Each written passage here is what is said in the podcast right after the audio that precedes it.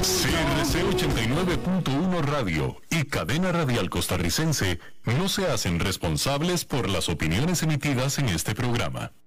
Transcomer, puesto de bolsa de comercio, presenta a las 5 con Alberto Padilla.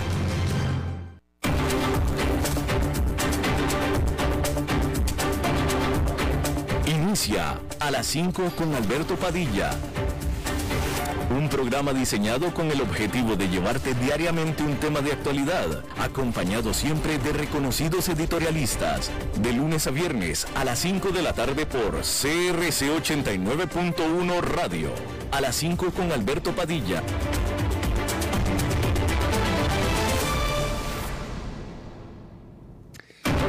Saludos, bienvenidos a esta emisión de A las 5 con su servidor Alberto Padilla. Muchísimas gracias por estarnos acompañando.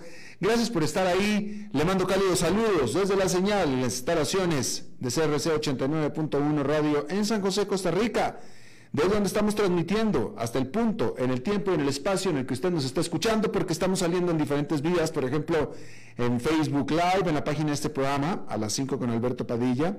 Estamos también disponibles en la página o en el canal de YouTube de este programa, así como también en podcast, en las diferentes más importantes plataformas. Spotify, Apple Podcasts, Google Podcasts y otras cinco importantes más. Aquí en Costa Rica este programa que sale en vivo en este momento a las 5 de la tarde se repite todos los días a las 10 de la noche aquí en CRC 89.1 Radio. En esta ocasión me acompaña al otro lado de los cristales tratando de controlar los incontrolables el señor Francisco León y la producción general de este programa, siempre poderosa desde Bogotá, Colombia, a cargo del señor Mauricio Sandoval. Hay que comenzar eh, informándole que una exayudante de la Casa Blanca testificó que el entonces presidente Donald Trump tenía conocimiento, sabía que la muchedumbre de sus seguidores podrían tornarse violentos cuando se reunirían en el Capitolio en enero 6 del año pasado. Cassidy Hutchinson, quien trabajó para el jefe de gabinete del señor Trump, Mark Meadows, le dijo a el comité de la Casa de Representantes que se dedica a investigar esta, esta insurrección que el presidente Trump trató de tomar el volante de su limusina, quitándosela al agente del servicio secreto que iba manejándola, para poder ir al Capitolio con sus seguidores. Otra parte del testimonio, de hecho, dice que eh, Donald Trump eh, físicamente empujó a este agente porque no lo dejaron ir. Él quería ir al Capitolio para apoyar a sus seguidores, él quería ir, pero sus agentes se lo impidieron y él trató de forzarlos físicamente a que lo llevaran a donde él quería ir, pero no se lo permitieron. Y esto sucedió en un día extraordinario, porque fue un día extraordinario, se supone que las comparecencias se terminaban en la jornada del el lunes, pero de última hora añadieron una jornada más de, de testimonios para incluir aparentemente este que le acabo de mencionar. Bien, Irán y Argentina, ambos solicitaron unirse a el país, al, grupo de países conocidos como los GRIPS, como los BRICS, que es este grupo de naciones emergentes compuesta por Brasil, Rusia, India, China y Sudáfrica. La semana pasada, los países BRICS sostuvieron una eh, reunión cumbre que fue en China y dirigida por China. Y China, por supuesto que considera al BRIC como un grupo que rivaliza con Occidente. Al respecto, el ministro de Relaciones Exteriores de Rusia dijo que las aplicaciones, las solicitudes de Argentina y de Irán eran prueba de que Occidente está fallando en su intento de aislar a su gobierno, es decir, a Rusia, después de la invasión de Ucrania. Bueno, y en un caso que quizá usted haya seguido o no, Ghislaine Maxwell, esta, eh, quien fuera miembro de la alta sociedad internacional, fue sentenciada a 20 años de cárcel por un juez en Nueva York luego de su arresto el año pasado por haber ayudado a reclutar a menores de edad para ser abusadas sexualmente por Jeffrey Epstein.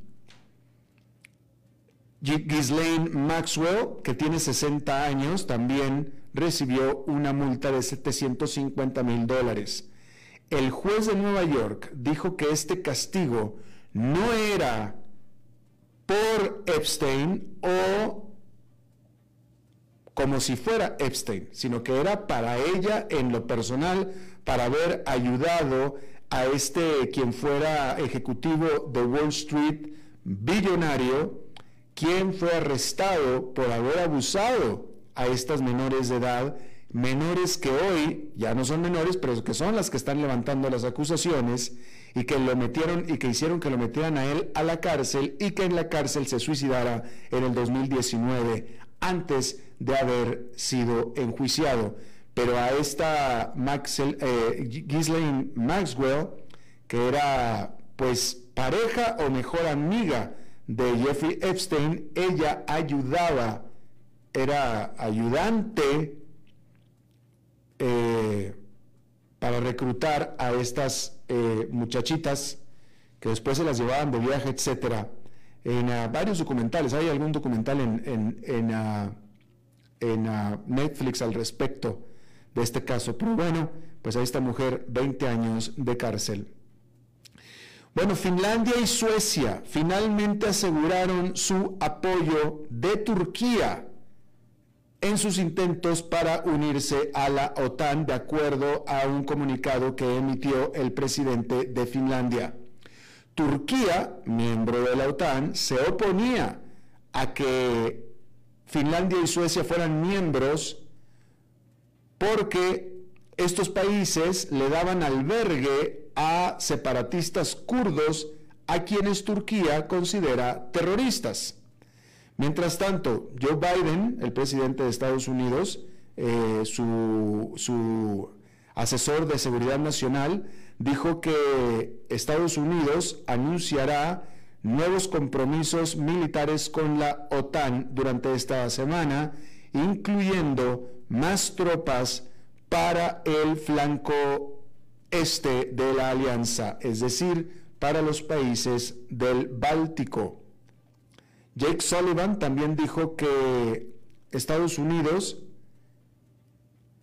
sumará dos eh, destructores, dos buques destructores a los cuatro que ya tiene estacionados o atracados en España.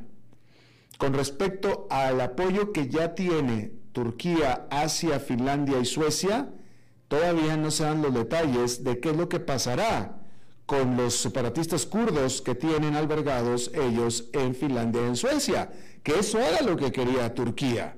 Eso era lo que quería el presidente eh, Erdogan. Todavía no sabemos qué es lo que va a pasar con ellos. Muy probablemente Finlandia y Suecia los van a extraditar a Turquía.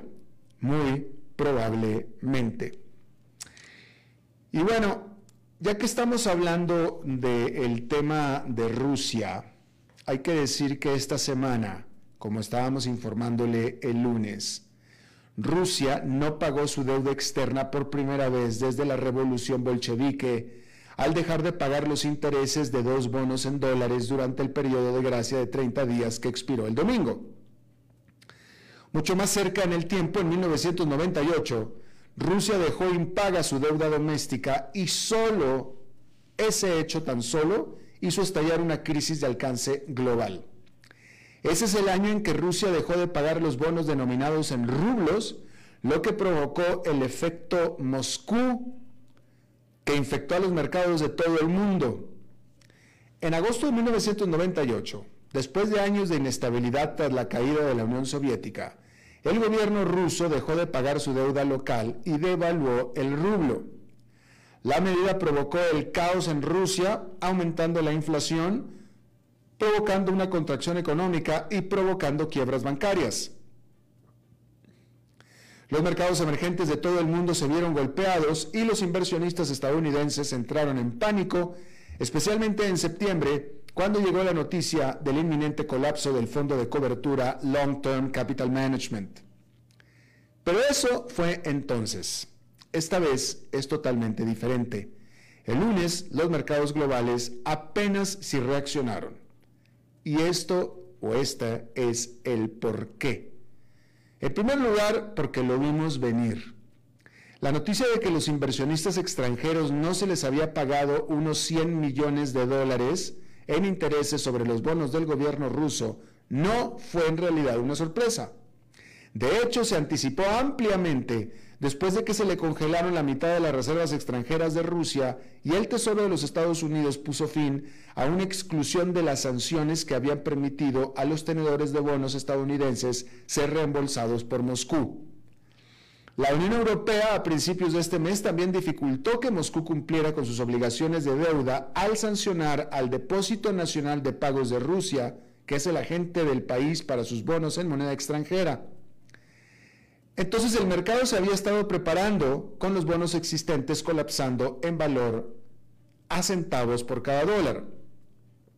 A los ojos de muchos inversionistas ya se había producido un incumplimiento. La agencia de calificación crediticia SP llamó en abril a un incumplimiento selectivo porque Rusia ofreció a los tenedores de bonos pagos en rublos, no en dólares. Como segundo punto, los inversionistas hoy en día están más protegidos que en aquel entonces, porque los inversionistas extranjeros han reducido drásticamente su exposición a Rusia desde 1998.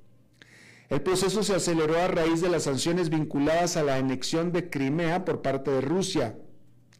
Los mercados emergentes globales también han crecido dramáticamente durante las últimas dos décadas y el peso relativo de Rusia se ha reducido y eso reduce el temor al contagio de la recesión económica del país, aunque siempre es un riesgo latente. Como tercer punto, la agitación se manifiesta de otras formas, porque los mercados globales pueden no ser sacudidos por el incumplimiento de Rusia, pero han respondido a la guerra en Ucrania y han hecho subir los precios de los alimentos y el combustible y alimentando la inflación más alta en décadas. Eso obligó a los bancos centrales a retirar más agresivamente el apoyo a la economía, generando angustia en Wall Street. Los traders ahora están obsesionados con la rapidez con la que la Reserva Federal y sus contrapartes, como el Banco Central Europeo, se verán obligados a subir las tasas de interés.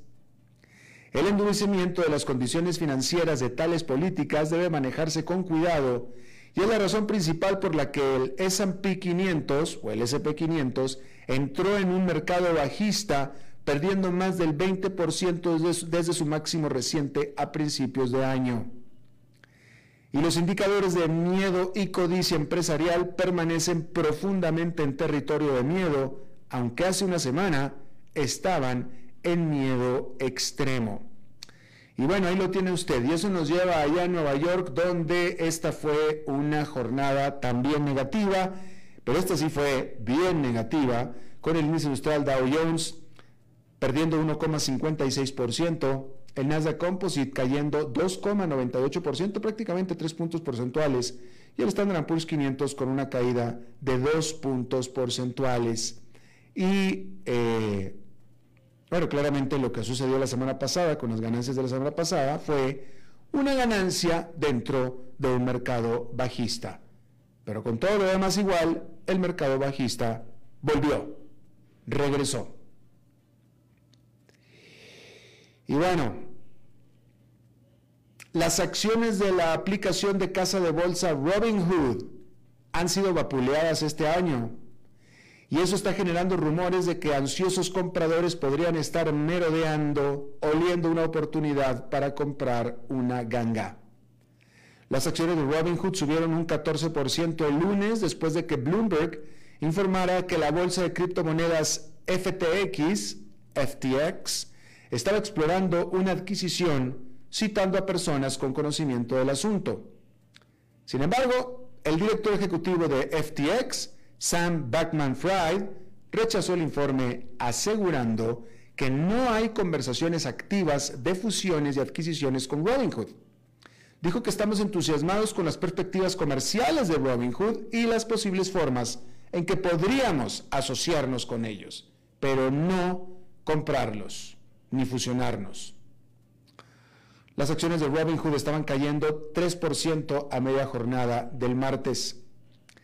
Pero hay motivos para pensar que este no es el final de la historia de Robinhood con FTX. Porque Bloomberg informó que FTX está deliberando internamente sobre si y cómo hacer una oferta a Robinhood, pero aún no han hecho un acercamiento oficial. Es decir, que sí lo están pensando. No han hecho nada al respecto, pero que lo están pensando intramuros. El mes pasado, Backman Fried reveló una participación del 7,6% en Robinhood. Dijo que tenía la intención de ser una inversión pasiva y que actualmente no tenía ninguna intención de tomar ninguna medida para cambiar o influir en el control de Robinhood. Que podrá ser cierto, pero por ejemplo, el CEO de Tesla, Elon Musk, también tenía lo que parecía ser una participación pasiva en Twitter antes de cambiar de opinión y llegar a un acuerdo para comprar a toda Twitter. Bueno, pero ¿qué es FTX? La bolsa cripto, esta es una bolsa cripto FTX y es de propiedad privada, lo que la aísla de parte del reciente derrumbe del mercado que ha asumido al resto de la industria cripto. Recaudó nuevos fondos a principios de este año que valoraron a la compañía en 32 mil millones de dólares. Robinhood ahora está valorado por debajo de 8 mil millones de dólares.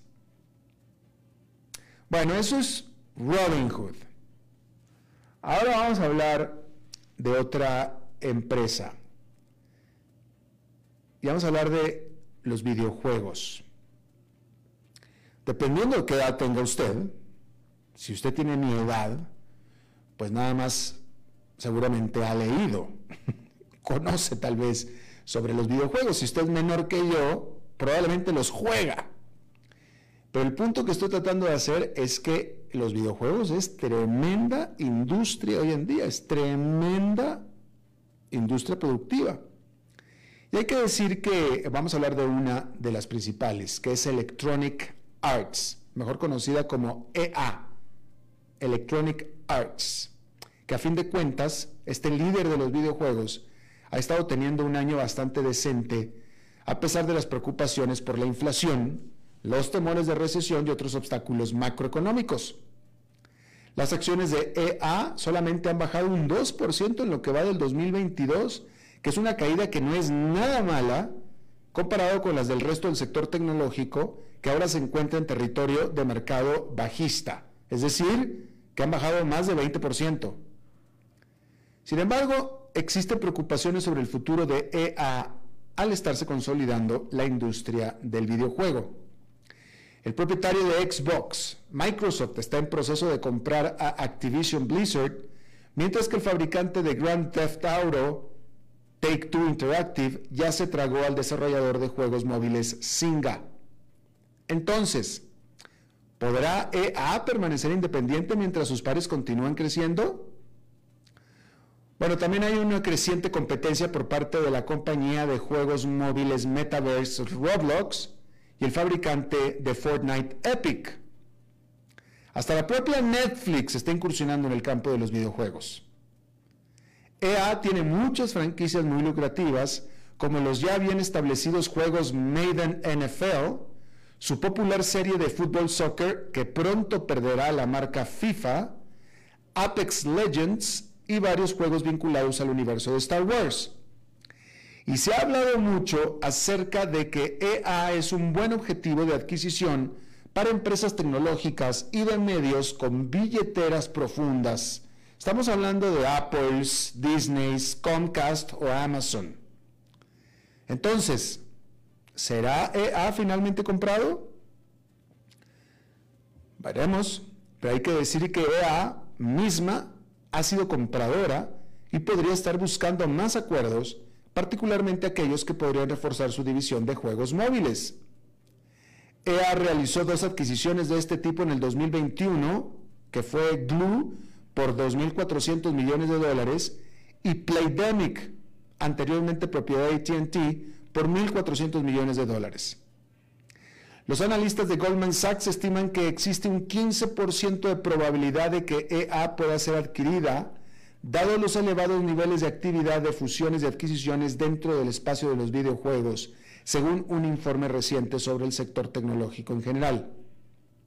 Es una pequeña posibilidad para estar seguro, pero es más grande que cero y los analistas propusieron una posible valoración de adquisición de 190 dólares por cada acción, que es consistente con las transacciones de videojuegos recientes.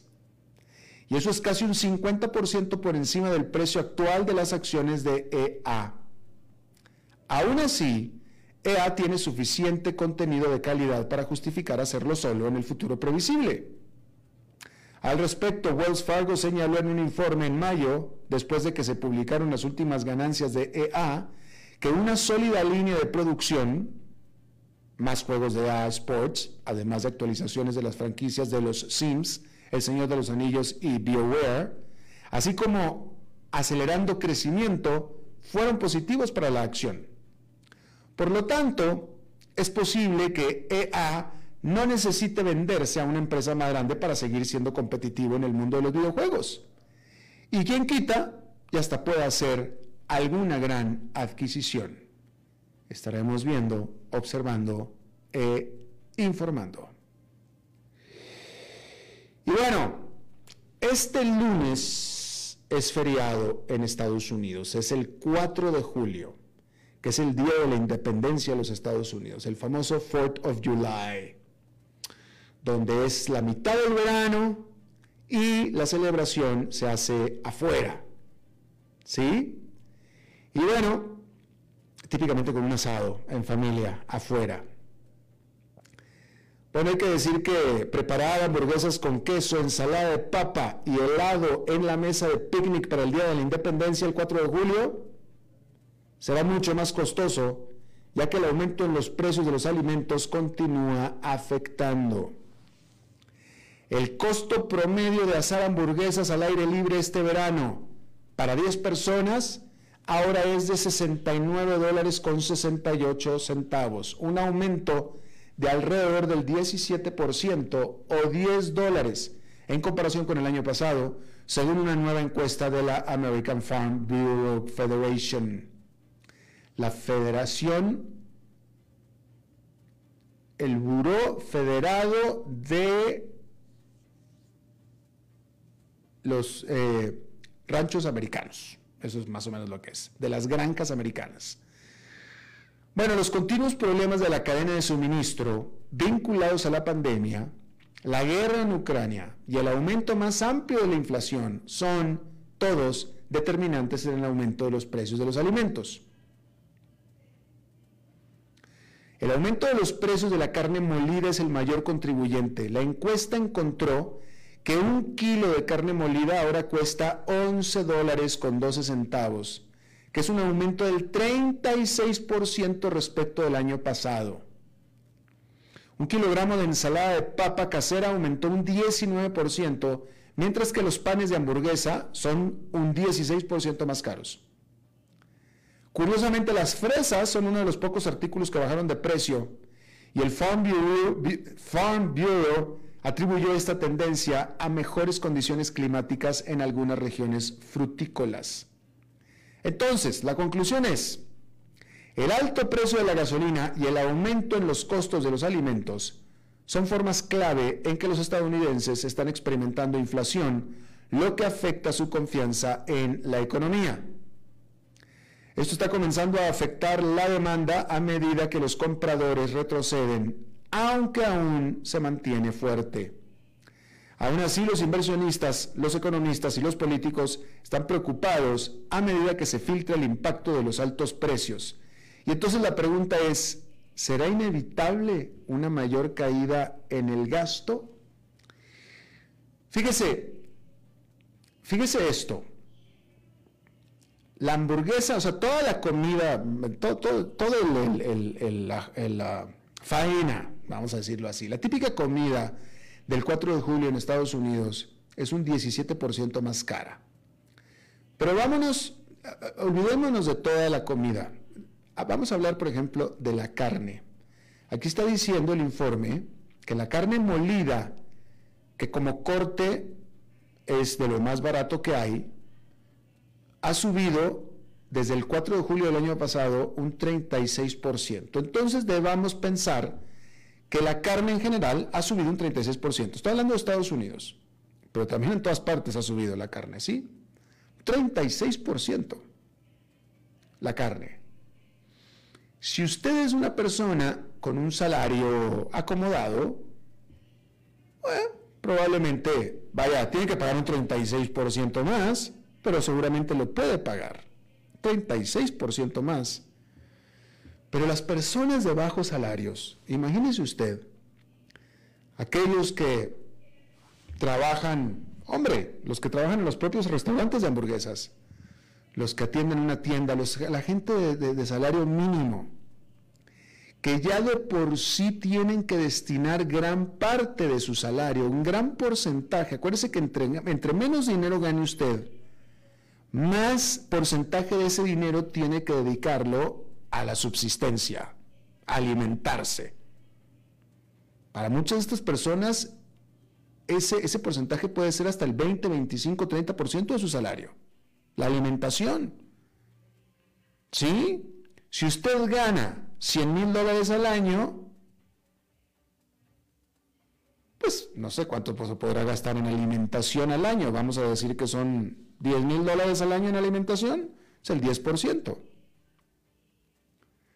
Pero si usted gana 50 mil dólares al año, sigue igual pagando 10 mil dólares al año por alimentación. Entonces el porcentaje es mucho mayor. Ya es el 20% en este escenario que estamos planteando. Entonces, un aumento de la carne del 36% para gran parte de la población es un golpe brutal. Es un golpe muy, muy fuerte. Y esto nada más es la carne. Todo lo demás ha subido. Hemos de pensar que el salario les ha subido también a estas personas, pero no un 36%, estará usted de acuerdo. No un 36%. La nota dice que la comida del 4 de julio aumentó en general un 17%. ¿Usted cree que a esta gente de salarios bajos les han aumentado el salario en el último año un 17%? No, de ninguna manera. De ninguna manera. Entonces ahí es donde el poder adquisitivo se ha perjudicado de manera muy sensible y hay mucha gente, mucha gente. Piense, si usted me está escuchando, probablemente usted tenga gente de servicio a su servicio. Estoy hablando de su jardinero, estoy hablando de la ayuda doméstica que tenga en la casa, eh, etc. Eh, o sea, imagínense lo que para ellos es estos aumentos el supermercado, de la, de la alimentación, estos aumentos en la alimentación. Un golpe brutal, realmente brutal. Bien, Vamos a hacer una pausa y regresamos con nuestra entrevista de hoy.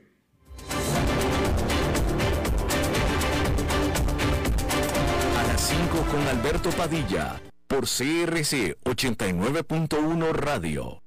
Desde los verdes bosques de nuestra montaña nos llega agua Cerros de la Riva, agua fresca de manantial que te permitirá vivir en equilibrio, proteger tu salud y la de tu familia, libre de sustancias químicas, envasada sin alterar su naturaleza a 2.000 metros de altura. Agua Cerros de la Riva, naturalmente neutral. Búscanos como cerrosdelarriba.gmail.com. Llámanos al 8374 3229. Cerros de la Riva, Live Spring Water. Hey, vos. Sí, este mensaje es para vos. ¿Cuánto dinero tenés en el banco?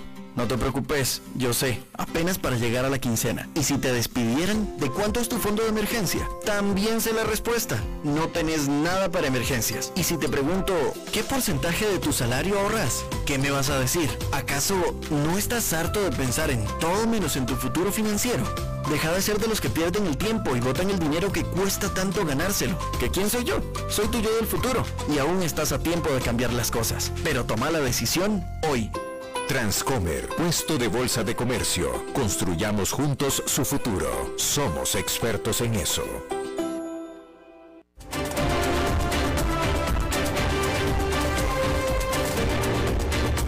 Seguimos escuchando a las 5 con Alberto Padilla.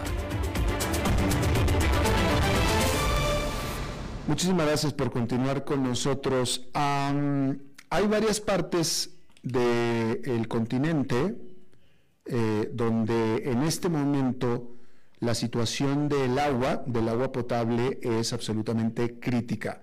Ya desde hace varios meses, desde el año pasado tal vez, habíamos estado nosotros informando acerca de la situación crítica de agua que hay, eh, por ejemplo, en el sur de California, concretamente en el área de, de Los Ángeles, ¿no? Y más recientemente, ya en Latinoamérica, en la segunda ciudad más grande de México, que es Monterrey, eh, están pasando por una brutal sequía y en esta ciudad llevan ya varias semanas eh, con toda la ciudad teniendo agua solamente tres horas al día en la noche, en medio de la noche. Creo que son como de 2 a 5 de la mañana, algo por el estilo, nada más, eh, en lo que es una situación crítica. Está conmigo un experto estudioso de estos temas, José Antonio Benjamín Ordóñez Díaz y él es, es, profesor de la Escuela de Ingeniería y Ciencias del Instituto Tecnológico de Estudios Superiores de Monterrey. Eh, profesor, eh, usted, está, usted es profesor del Tecnológico de Monterrey. ¿Me acompaña desde Monterrey? No, estoy yo en la Ciudad de México. Ah, en la Ciudad de México. Muy bien, gracias. Este, estos son problemas eh, que estamos mencionando que son los que pues, están causando noticias porque son críticos. Sin embargo, el, el, problema de falta de agua potable o la percepción de problema de falta de agua potable es persistente en, todas las ciudades grandes, ¿no? Déjeme le pregunto una pregunta. ¿Realmente falta el agua o es que la estamos administrando mal? Las dos cosas. Este está junto con pegado. Explíqueme, explíqueme cuál es la, cómo vienen los dos problemas juntos. Mira, eh, te mandé una presentación de los tipos de clima de México y, en esa presentación eh, te muestro cómo es el territorio en México. Entonces, el 70% del territorio mexicano tiene una precipitación escasa. Quiere decir que eh, la vegetación nos indica, es un bioindicador muy fino, que nos indica que en esas latitudes prácticamente tienes que administrar muy bien el agua, de lo contrario vas a padecer de agua todo el tiempo. Ahora bien, se han hecho embalses para tratar de almacenar agua, pero estos embalses eh, o presas se tardan en llegar entre 1 y 10 años. ¿Qué quiere decir eso? Que para tener el agua del volumen total de dicho embalse, además de la de la inversión, necesitaste calcular perfectamente cuánta agua puedes almacenar para abastecer un poco más el territorio y atender esa demanda no solo social, sino industrial, agrícola, pecuaria. Ahora bien, si tú en un territorio con un estrés hídrico marcado, mm, el agua que acumulaste por, por décadas, la administras para un año, pues obviamente vas a tener un pésimo control de, tu agua.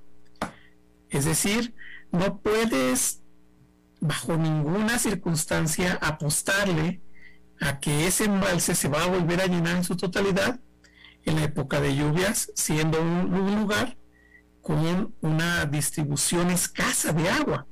Entonces lo que tienes que hacer es eh, darle ese valor al líquido, administrar muy bien el agua y darle un uso adecuado y además al agua que, terminas de usar, darle un tratamiento para que se vuelva a incorporar al, ecosistema.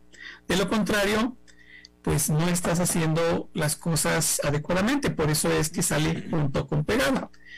El, el, lugar no da para más y si no administras bien los recursos, pues ahí están los resultados. ¿Qué, hay eh, eh, ¿Qué posición tiene usted de, de esta escuela de pensamiento o de esta posición de pensamiento con respecto al agua, de eh, someter al agua a las fuerzas del mercado? Porque dicen que precisamente como el agua es casi gratis, entonces es muy fácil desperdiciarla. Si pagáramos el agua como se paga la electricidad o cualquier servicio público real, se desperdiciaría menos y por lo tanto se administraría mejor. ¿Usted qué opina?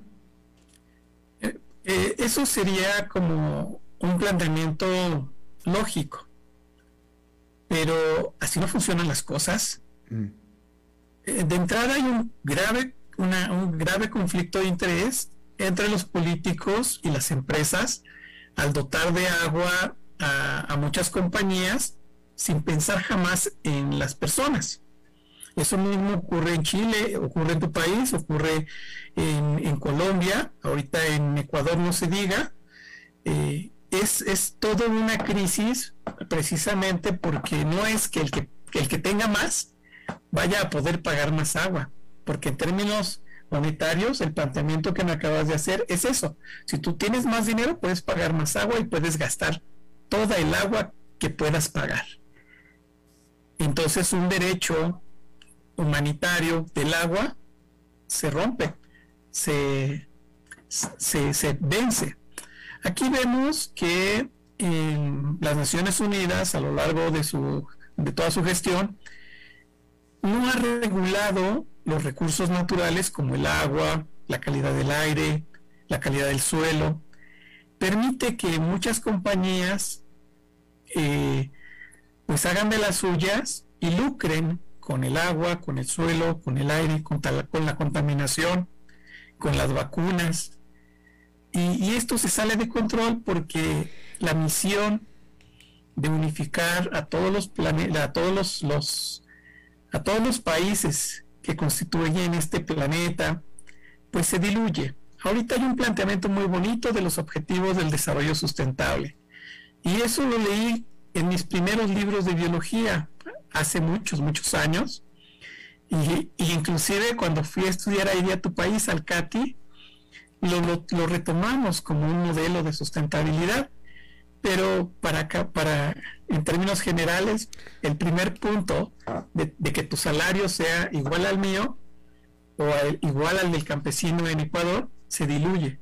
Se, ese primer punto de atención a la pobreza, de respeto al trabajo, no está contemplado en esos objetivos, porque hay una gran discrepancia. Ahora bien, eh, en, los institutos que tenemos aquí de investigación en México, te permiten esta libertad de expresión con responsabilidad y esta investigación que presenté hace unos meses y que pues me duele con el alma haberle atinado porque eh, imagínate si tú pensabas bañarte o lavar tus trastos o preparar un guiso para tu familia y resulta que no hay agua. Entonces me duele con el alma saber que lo que estamos haciendo en todo el mundo con los, con los recursos naturales y con el respeto al trabajo no es, no es adecuado. Entonces, esta investigación me llevó dos años y medio, le comentaba a tú, casi, bueno, ya casi tres años, porque fueron dos años, once meses. Y cuando la reporté, pues eh, todo el mundo pues, dijo, no, pero ¿por qué, este, ¿por qué calcula ese número? ¿De dónde viene? Pues es muy fácil, hay, hay que hacer un balance. Si tú consumes 100 litros y solo, solamente tienes almacenado mil litros, te va a alcanzar para 10 meses, no para un año. Entonces, cuando hice los cálculos, les calculé para la, solamente para la ciudad de, Monterrey un déficit hídrico de 31 millones de metros cúbicos para este momento. Claro. Eh, eh, pero, una pregunta. En, los casos eh, que son noticias en este momento, como Monterrey o como Los Ángeles, son zonas semiáridas en donde llueve poco, Monterrey llueve muy poco, en el área de Los Ángeles también, eh, en las cuales uno dice, bueno, pues es, que sí, pues eventualmente se les va a caer el agua o eh, les va a dar una sequía y, se les acaba el agua. Em, eh, hay historias de, ciudades similares en zonas semiáridas, con poca lluvia, etcétera, que no les falte el agua, que la administren bien. ¿Hay ejemplos que pudieran seguir Monterrey, que pueda seguir Los Ángeles? Mira, si hay lugares por ejemplo, Los Ángeles necesita darle tratamiento a las aguas residuales y utilizar eh, agua del océano por la cercanía. claro. Sí, además porque el agua que, tiene, viene de corrientes más frías tiene menor cantidad de sales y es más fácil de purificar. Entonces ahí tiene que ver con intereses. Sí, hay lugares, por ejemplo, yo viví en La Paz, Baja California, en Guerrero Negro, en Bahía de Los Ángeles, y son lugares que no tienes agua, o sea, la tienes que pensar dos veces, ¿sí? Pero la administración la, de la población no crece tanto, no tienen verdes jardines, no tienen albercas, es decir, eh, el desarrollo de estas comunidades está más armonizado con el entorno. Y obviamente eh, no demandan gran cantidad de recursos. Eh, tenemos una región del otro lado donde están los seris, hacia Sonora, y créeme que son zonas con mucha escasez de agua, pero la gente está más que adaptada a ese entorno y procuran no gastar más de lo que necesitan.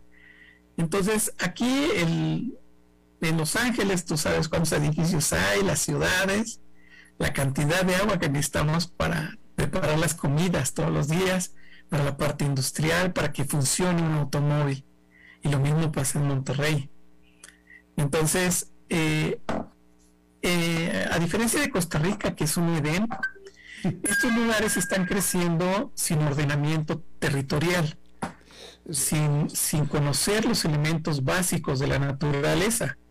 Sí, o sea, e, en el caso de Monterrey, el área donde está Monterrey no daba para una ciudad como Monterrey.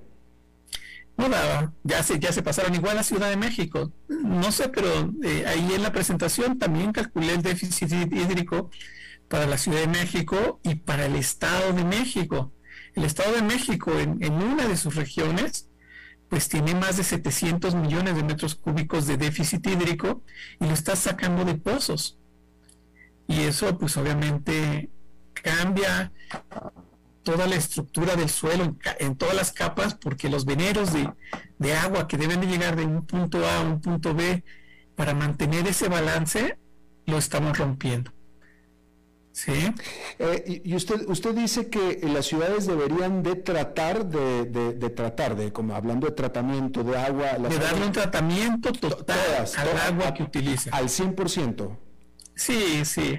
Para, Al 98, 99, no, pues estamos hablando bien. Pero ¿para qué? Para, para, para, después con esa agua tratada hacer qué?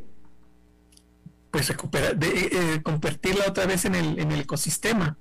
Tal vez no te imaginas, pero por ejemplo, aquí en la Ciudad de México se les dio por hacer eh, secar los lagos. Entonces, secar un lago en una cuenca se llama endorreica, donde se satura de agua implica un cambio estructural en, el suelo fangoso que te va quedando. Y ahora desarrollar una megalópolis en ese suelo fangoso, en ese suelo inundable, pues es darte un balazo en el pie. claro, en definitivo. Eh, ¿qué, ciudad, no sé, estoy pensando en Dubái o en aquellas ciudades en las ¿quién lo está haciendo bien? ¿Qué ciudad que tiene escasez o que tendría escasez de agua y es una ciudad grande no le falta o la administra bien? Mira, hace poco recuperaron el río Rin en Alemania. Le quitaron el último cacho de plomo que había en el agua. Y el agua vuelve a ser potable. ¿Sí? Y es toda una operación muy cara, porque es como, eh, eh, imagínate que los ríos son como nuestras venas. Claro. Y, necesitan estar completamente limpias para que funcione. Entonces, en, en Alemania han, en varias ciudades, no solo en una, son varios, varias comunidades, donde la calidad del agua que baja de, los, de las montañas es bebible, es potable al 100%. La puedes tomar de la llave sin ningún problema. En Colorado, en Estados Unidos, también hay lugares como la ciudad de Boulder que tiene un sistema muy eficiente de, del manejo del agua y el paisaje respeta eh, los, los, los, flujos del agua en sus ríos, en sus, en sus cuerpos de agua. Eso es un ejemplo de desarrollo mm. armonizado con el ambiente. Claro. Eh, profesor, una pregunta. Eh, sabemos y conocemos e informamos continuamente de oleoductos que atraviesan literalmente miles de kilómetros, y eso es en varias partes del mundo, ¿no? Eh, o sea, se estaba construyendo en Estados Unidos un oleoducto desde Canadá hasta las refinerías de Luisiana, está el oleoducto que va desde Rusia hasta Alemania, etcétera. ¿por qué no podemos hablar de acueductos también para traer agua a una ciudad como Monterrey desde el centro del país, a solamente 700, 600, 800 kilómetros de distancia? Bueno, tienen más cerca el Golfo de México. Bueno, por ejemplo, ahí está, a 300 kilómetros, exacto. Mira, te, te, lo voy a poner como en, blanco y negro. Eh, toda esa región eh, fue deforestada y la vegetación es, digamos, que la puerta de entrada para la infiltración del agua de buena calidad al manto freático, al suelo. Cuando tú acabas con esa vegetación por, abrir espacios residenciales, industriales, corredores comerciales, zonas turísticas, pues prácticamente acabas con el ecosistema. ¿Sí? Ustedes, por ejemplo, han frenado la deforestación fuertísimo y han recuperado espacios y prácticamente pueden vivir de los parques naturales vendiendo el servicio de, paseo, de que la gente conozca la maravilla, que respire un aire puro, las, que conozca esas especies de, de, vegetación que solo Costa Rica tiene y toda la flora y la fauna en interacción. ¿Tú crees que estas personas se preocupan por eso? entiendo. Entonces, en ese sentido, aquí en, México y en todos los países, eh, le damos prioridad a cosas que significan dinero. Del agua y del aire no se habla, pero sin aire no podemos vivir más de media hora y sin agua no más de una semana. De las cosas básicas, aquí en México ahorita se venden. No sé si supiste que con, la epidemia de COVID, la mayoría de gente tuvo que usar eh, concentradores de oxígeno, tanques de oxígeno, y el negocio se fue por las nubes. Y la calidad del agua pues bajó. Ahorita ya la mayoría de las personas no toman agua de la llave. Tienen que comprar un garrafón con agua para la semana. Y eso prácticamente a muchas compañías pues están llenando de, todo ese dinero de, lo que cuesta una necesidad. Y eso pasa ya en todo el mundo. Entonces, eh, el desarrollo humano, si tú lo ves eh, con calma, eh, en, ciertas, en ciertos lugares no toma en cuenta el interés de la comunidad, no toma en cuenta el concepto de, de armonía con la naturaleza, y con ese respeto. Costa Rica, sin duda alguna, ahorita es un ícono en este sentido. Colombia tiene lo suyo, pero, pero ha sido sometido a procesos de deforestación muy intensos. Igual Chile, Paraguay, Uruguay, y no se diga ahorita Brasil, que a lo largo de más de 10 años ha estado quemando, es decir, ni siquiera aprovechando, quemando a matarraza, a la cultura y a la biodiversidad en promedio con un millón de hectáreas al año. Eso nos habla de nuestra calidad humana. Eso nos habla de frente y nos, nos sitúa en un punto, en un punto crítico eh, del quehacer. Yo a través de la educación y de hacer estas investigaciones, mira, a mí no me pagaron nada por, por decirle a Monterrey, prepárate porque viene una sequía en serio. ¿Sí? Yo lo hago por corresponsabilidad. Entonces, eh, eso es bien importante porque muy pocas personas podemos darle al, un poco de, este conocimiento que generamos con respeto y responsabilidad al mundo, para que se prevenga, para que atienda las cosas, no para que deje que llegue este momento. Esta alerta, tú, lo vas a poder ver en los medios de comunicación, yo la di hace más de dos meses y, apenas están entendiendo que, que es serio el problema, ¿no? Claro. Bueno, pues eh, José Antonio Benjamín Ordóñez, profesor de la Escuela de Ingeniería y Ciencias del Tecnológico de Monterrey, experto en estos temas de agua. Le agradezco muchísimo que haya charlado con nosotros esta tarde, profesor. Al contrario, yo te agradezco también. Uno de los temas con los que empecé fue cambio climático. Y esto, esto está asociado al cambio climático. Totalmente, absolutamente. Gracias, profesor. Al contrario, gracias y bonita tarde. Igualmente. Bueno, vámonos directamente con Fernando Francia, porque es martes y los martes Fernando Francia está con nosotros, con, colaborando. Fernando, ¿cómo estás?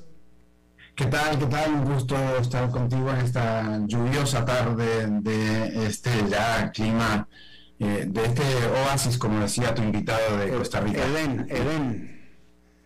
Este Edén, así es. Medio pantanoso, pero sí. a veces se pone un poco pantanoso, especialmente algunas calles, pero bueno, este, lo disfrutamos, por supuesto. Eh, yo me quedé pensando de la semana pasada que me hiciste una pregunta y, voy a desarrollarla un poquito, porque me preguntaste si era lo mismo, es decir, que la gente votaba, eh, eh, y hablábamos de Colombia en, aquel caso, no, tanto elegía algo, sino que votaba en contra de otra cosa, ¿verdad? y, quizás ese, ese concepto se puede usar un poco más para Costa Rica, en donde el actual presidente obtuvo en primera vuelta 17% pero no es lo mismo el, el 40% que obtuvo entonces el presidente electo en Colombia. La gente está votando por los antisistemas en muchos sentidos, los outsiders, ¿no? Que hablábamos. Son los políticos que son o que se venden como personajes que no representan a la clase política y que por lo tanto no son parte del pasado reciente, de los desaciertos de la clase gobernante, sean del partido o ideología que sean, ¿verdad? Uno pensaría que no hay ideologías y que no hay posiciones políticas en el outsider. Lo mismo da un candidato de izquierda antisistema que un acaudalado empresario que es eh, un no político que se presenta como el gestor que arreglará el desastre. Y hay algo de ello, ¿no? Porque hemos visto outsider de un lado y del otro. Comparábamos la semana pasada los llamados outsiders como Trump, Bukele, Chávez en Costa Rica o Hernández eh, que acaba de ser eh, derrotado en Colombia y de alguna manera fuera de la élite política colombiana, aunque no un outsider, a Petro, el presidente electo de Colombia. Al final la gente no vota por un candidato, sino contra lo demás, decíamos. Pero hay una diferencia importante eh, por ejemplo, en Costa Rica de Rodrigo Chávez, que pasó a segunda ronda con 17% de los votos válidos, o en Colombia, que Petro ganó la primera vuelta con 40% de los votos válidos. Eso no es menor, es decir, ahí están los votantes que quieren simplemente algo distinto, pero también están los votantes que quieren la propuesta o las, o las propuestas que hayan externado esos candidatos. Y arriesgo un poco más gracias a la composición del voto y del crecimiento del voto de Petro, también podemos ver que Francia Márquez, la vicepresidenta electa, la afrodescendiente, feminista y activista social, fue un elemento de atracción de algunos votantes nuevos. Si comparamos el resultado electoral del propio Petro en 2018 sin Francia y el de 2022 con Francia, podemos ver un crecimiento en ciertas comunidades, y si vemos los resultados finales de la segunda ronda, también vemos una mayor votación en zonas del Pacífico y periferias colombianas. El colmo es la comunidad de Timbiquí, donde el resultado fue 99% para Petro y Francia. Una comunidad donde había mucho abstencionismo en anteriores elecciones, además. Pero Timbiquí no es un caso aislado en los municipios con más de un 75% de ciudadanía autoidentificada como origen afro, según el censo del 2018, el crecimiento pasó a más del doble del crecimiento obtenido en comunidades con menos del 1% de población afro. Es decir, que la candidatura de Petro creció más del doble eh, en, donde hay más ciudadanía afro. Otro dato importante es que en gran parte del Pacífico colombiano, donde la diferencia fue mayor a favor de la dupla Petro Márquez, el aumento del voto en la primera ronda comparada 2018-2020 fue hasta 10 puntos de mayor participación. Francia construyó su construcción como personaje en esa zona. Nació en el Cauca, estudió en Cali, lideró movilizaciones contra la explotación en su natal Suárez y desde allí alcanzó primera relevancia departamental, luego regional y finalmente, obviamente, nacional, siempre a partir de la base del activismo anclado en sus orígenes afro y mujer. En resumen, quiero notar que pese a que en estos tiempos la movilización política es baja, el encantamiento con candidaturas es no habitual y la agitación por una tendencia no es la mayoritaria, no es lo mismo encontrar una representación que tenga tus mismas características de los votantes, trabajadora, explotada, marginalizada, negra, mujer, por ejemplo, que un outsider lejos de tu autoidentificación como persona común y corriente que quiere un cambio para su país. Más allá de las afinidades políticas, que no es el tema hoy, la imagen proyectada por Francia en Colombia, aunque no solamente eso, brindó sangre nueva, por decirlo así, a una fórmula que finalmente ganó y pretende cambiar estructuras de poder y dominación de élites en el país. Habrá que ver qué pasa, ¿no? Ese es otro punto. Lo que ya pasó y lo que podemos analizar es cómo la representatividad de ciertos sectores logra calar en la ciudadanía y se conforma como un elemento más del caudal electoral. Es decir, que hay algún arrastre ahí. Alberto. Claro. Eh, ya no tenemos tiempo, Fernando, pero eh, escuchándote estaba reflexionando que eh, Hugo Chávez también era un outsider. Hugo Chávez ganó por ser considerado fuera del establecimiento, outsider. Absolutamente, absolutamente. El, outsider no, no, casi que ya no es un adjetivo, pero bueno, la usamos, sí, porque sirve para analizarlo, pero, pero, pero hay de todo ahí, ¿no? Por supuesto. Claro, eh, eh, sí, es, que este, te digo, este tema da para mucho, pero estaba reflexionando, escuchándote que eh, aquí en nuestra América Latina, cuando traemos, vaya, primero que nada la clase política nos ha fallado, eso que ni qué, eso, es totalmente. Y claramente el latinoamericano está pidiendo un cambio, claramente. pero el problema es que el cambio que hemos estado trayendo no siempre sale bien, porque por alguna manera los, los latinoamericanos buscamos vaya, no, estamos, pues, no elegimos a un líder, es que elegimos a un, a un eh, eh, o sea, hay una diferencia entre líder y autoritario, y a, los latinoamericanos nos enamora el autoritario, este, eh, no, el líder, me explico, o confundimos una cosa con la otra, ¿no? Quizás lo confundimos, o quizás se nos presenta de una y después sale güera, ¿no? Como dicen, nos sale que, que no es lo que queríamos habría, eh, da, para, da para conversar mucho qué es lo que quiere el latinoamericano. Es una interesante pregunta. Definitivo. Y, la democracia que está empezando a caer en, eh, de, favor, ¿eh? cada, cada vez los chicos piensan, eh, que creen menos en la democracia. Pero bueno, ahí te dejé para el próximo martes el tema, Fernando. Ahí va, muchas gracias, anoto. gracias. Bueno, gracias Fernando, nos vemos el próximo martes. Y eso es todo lo que tenemos por esta emisión. Gracias por habernos acompañado. Nos vemos en la próxima. Que la pase muy bien.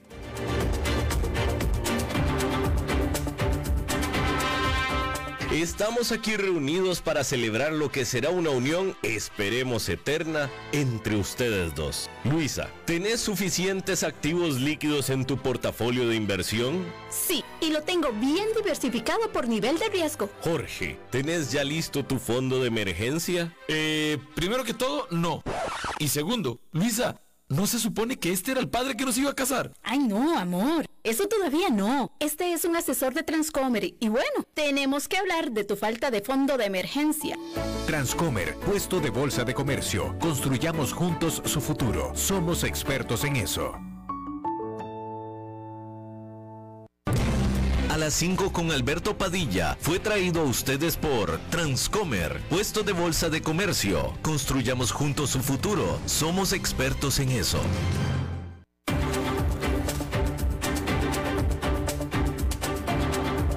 Concluye a las 5 con Alberto Padilla Un programa diseñado con el objetivo de llevarte diariamente un tema de actualidad, acompañado siempre de reconocidos editorialistas, de lunes a viernes a las 5 de la tarde por CRC 89.1 Radio, a las 5 con Alberto Padilla,